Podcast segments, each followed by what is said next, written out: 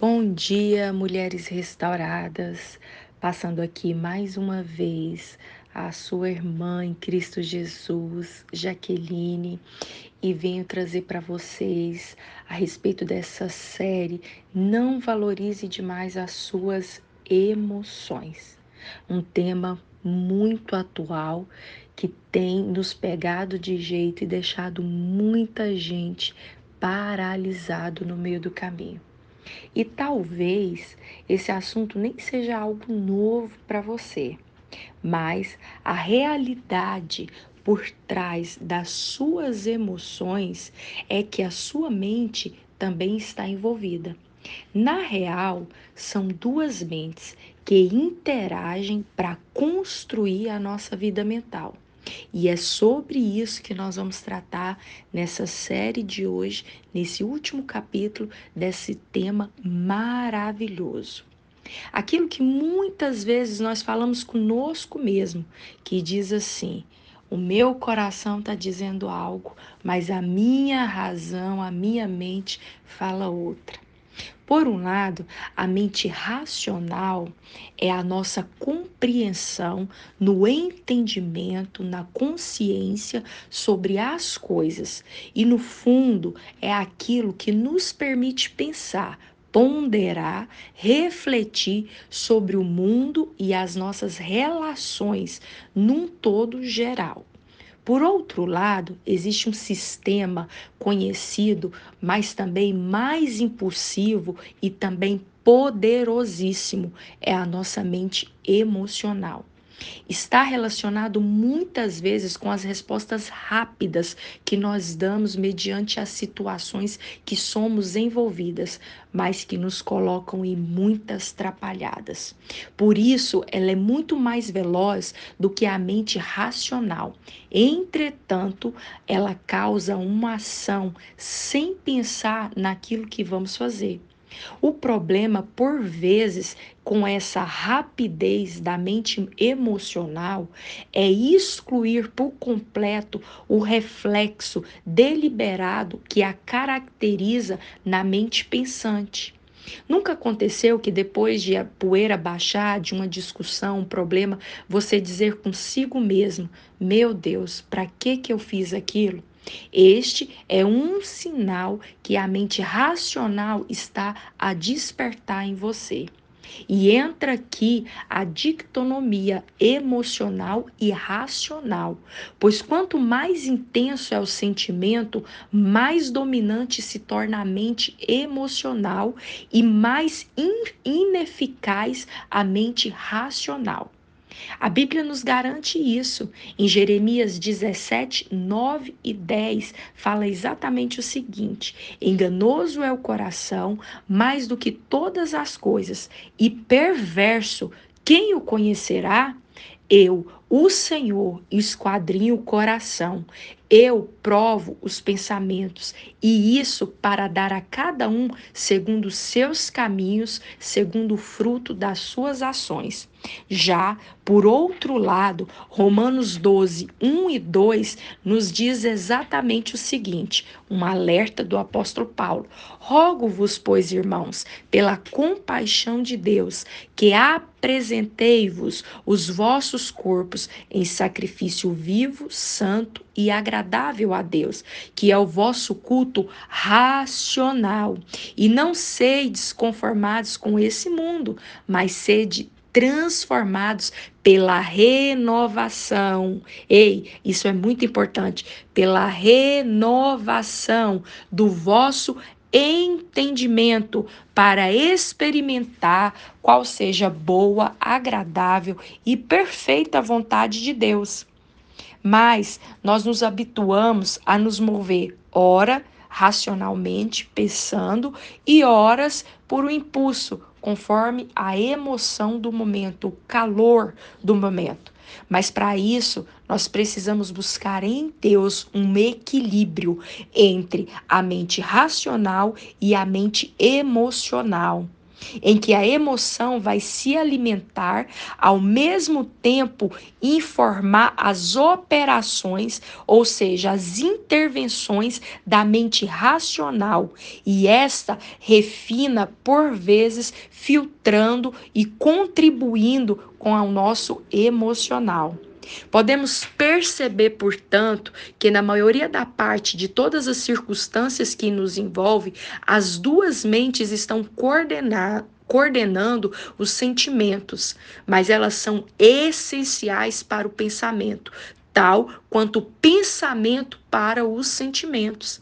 É por isso mesmo que nós não podemos dizer qual das mentes é mais importante para nós, pois cada uma tem a sua funcionalidade. E nós, como cristão, desenvolvermos esse equilíbrio em Cristo, buscando e fazendo com que as nossas ações sejam pautadas na palavra, nos ensinamentos de Cristo, ponderando as nossas nossas ações mediante as nossas intervenções naquilo que nos orienta a palavra de Deus. Por isso, para nós cristãs, é tão importante esse equilíbrio. Nós, como mulheres num todo, necessitamos buscar mais ativamente essa parte que envolve as emoções num padrão bíblico, sendo orientadas pelo poder da palavra. Deixa eu falar para você sobre algo muito interessante que se encontra no livro de Lucas, capítulo 24, dos versículos 13 ao 35. Fala de uma palavra, um diálogo que há entre dois discípulos caminhando, retornando para Emaús. Esses discípulos estão totalmente frustrados emocionalmente e eles caminham rumo ao povoado.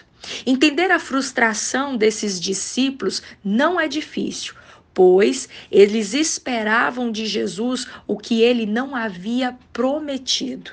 Eles geraram expectativa em Jesus de acordo com as suas necessidades. E isso nos faz perder a oportunidade de caminhar com Jesus e aguentar firme quando os sinais não forem visíveis, quando as luzes estiverem apagadas, quando os projetos estabelecidos não acontecer e mesmo assim devemos permanecer nesse equilíbrio que nos faz entender o que é aproximar de Jesus. E aproximar de Jesus é isso, é correr risco e sofrer alterações dentro de nós, nessas famosas emoções, nesses impulsos que nos impede de sermos racionais mediante a tudo aquilo que está nos cercando e nos envolvendo. Fazer com que essa palavra de fé realize em nós o milagre da perseverança, fazendo permanecer no lugar do milagre. Exatamente isso, porque a frustração, o desequilíbrio emocional que esses discípulos projetaram sobre uma palavra permanecerem aqui e não visualizar aquilo que o coração deles desejavam que fosse o ocorrido e aconteceria, fizeram com que eles perdessem o privilégio de estar no lugar aonde Deus estaria para os receber, de tal modo que durante a caminhada o próprio Jesus caminha com eles retornando e a frustração, o desequilíbrio emocional não fizeram reconhecer Jesus ao lado deles. É, temos que tomar cuidado nesse momento onde as nossas emoções são alteradas e nós deixamos de perceber a presença do mestre ao nosso lado.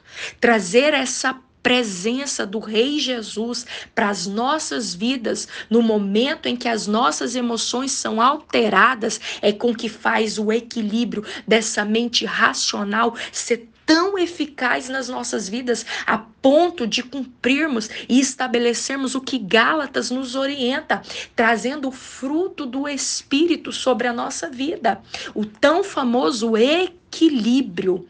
É, precisamos estar atentos atentas a esse evangelho, a esse evangelho que nos aproxima de Jesus e que mesmo que nós sofremos alterações no ambiente externo, não nos causam alterações no nosso ambiente interno. Perseverança é a chave de tudo que nós precisamos para permanecer no lugar do milagre, pois o benefício que a cruz nos garante faz valer a pena. Qualquer etapa que nós estejamos passando, qualquer dificuldade, qualquer perca, qualquer desavença, o equilíbrio vai fazer com que tudo vale a pena na nossa vida. Então, vamos ter coragem, vamos ter força, vamos ter atitude. Nós não estamos sozinhos, ele sempre irá conosco até até o final da linha. Um evangelho sem confronto não nos trará arrependimento de maneira alguma.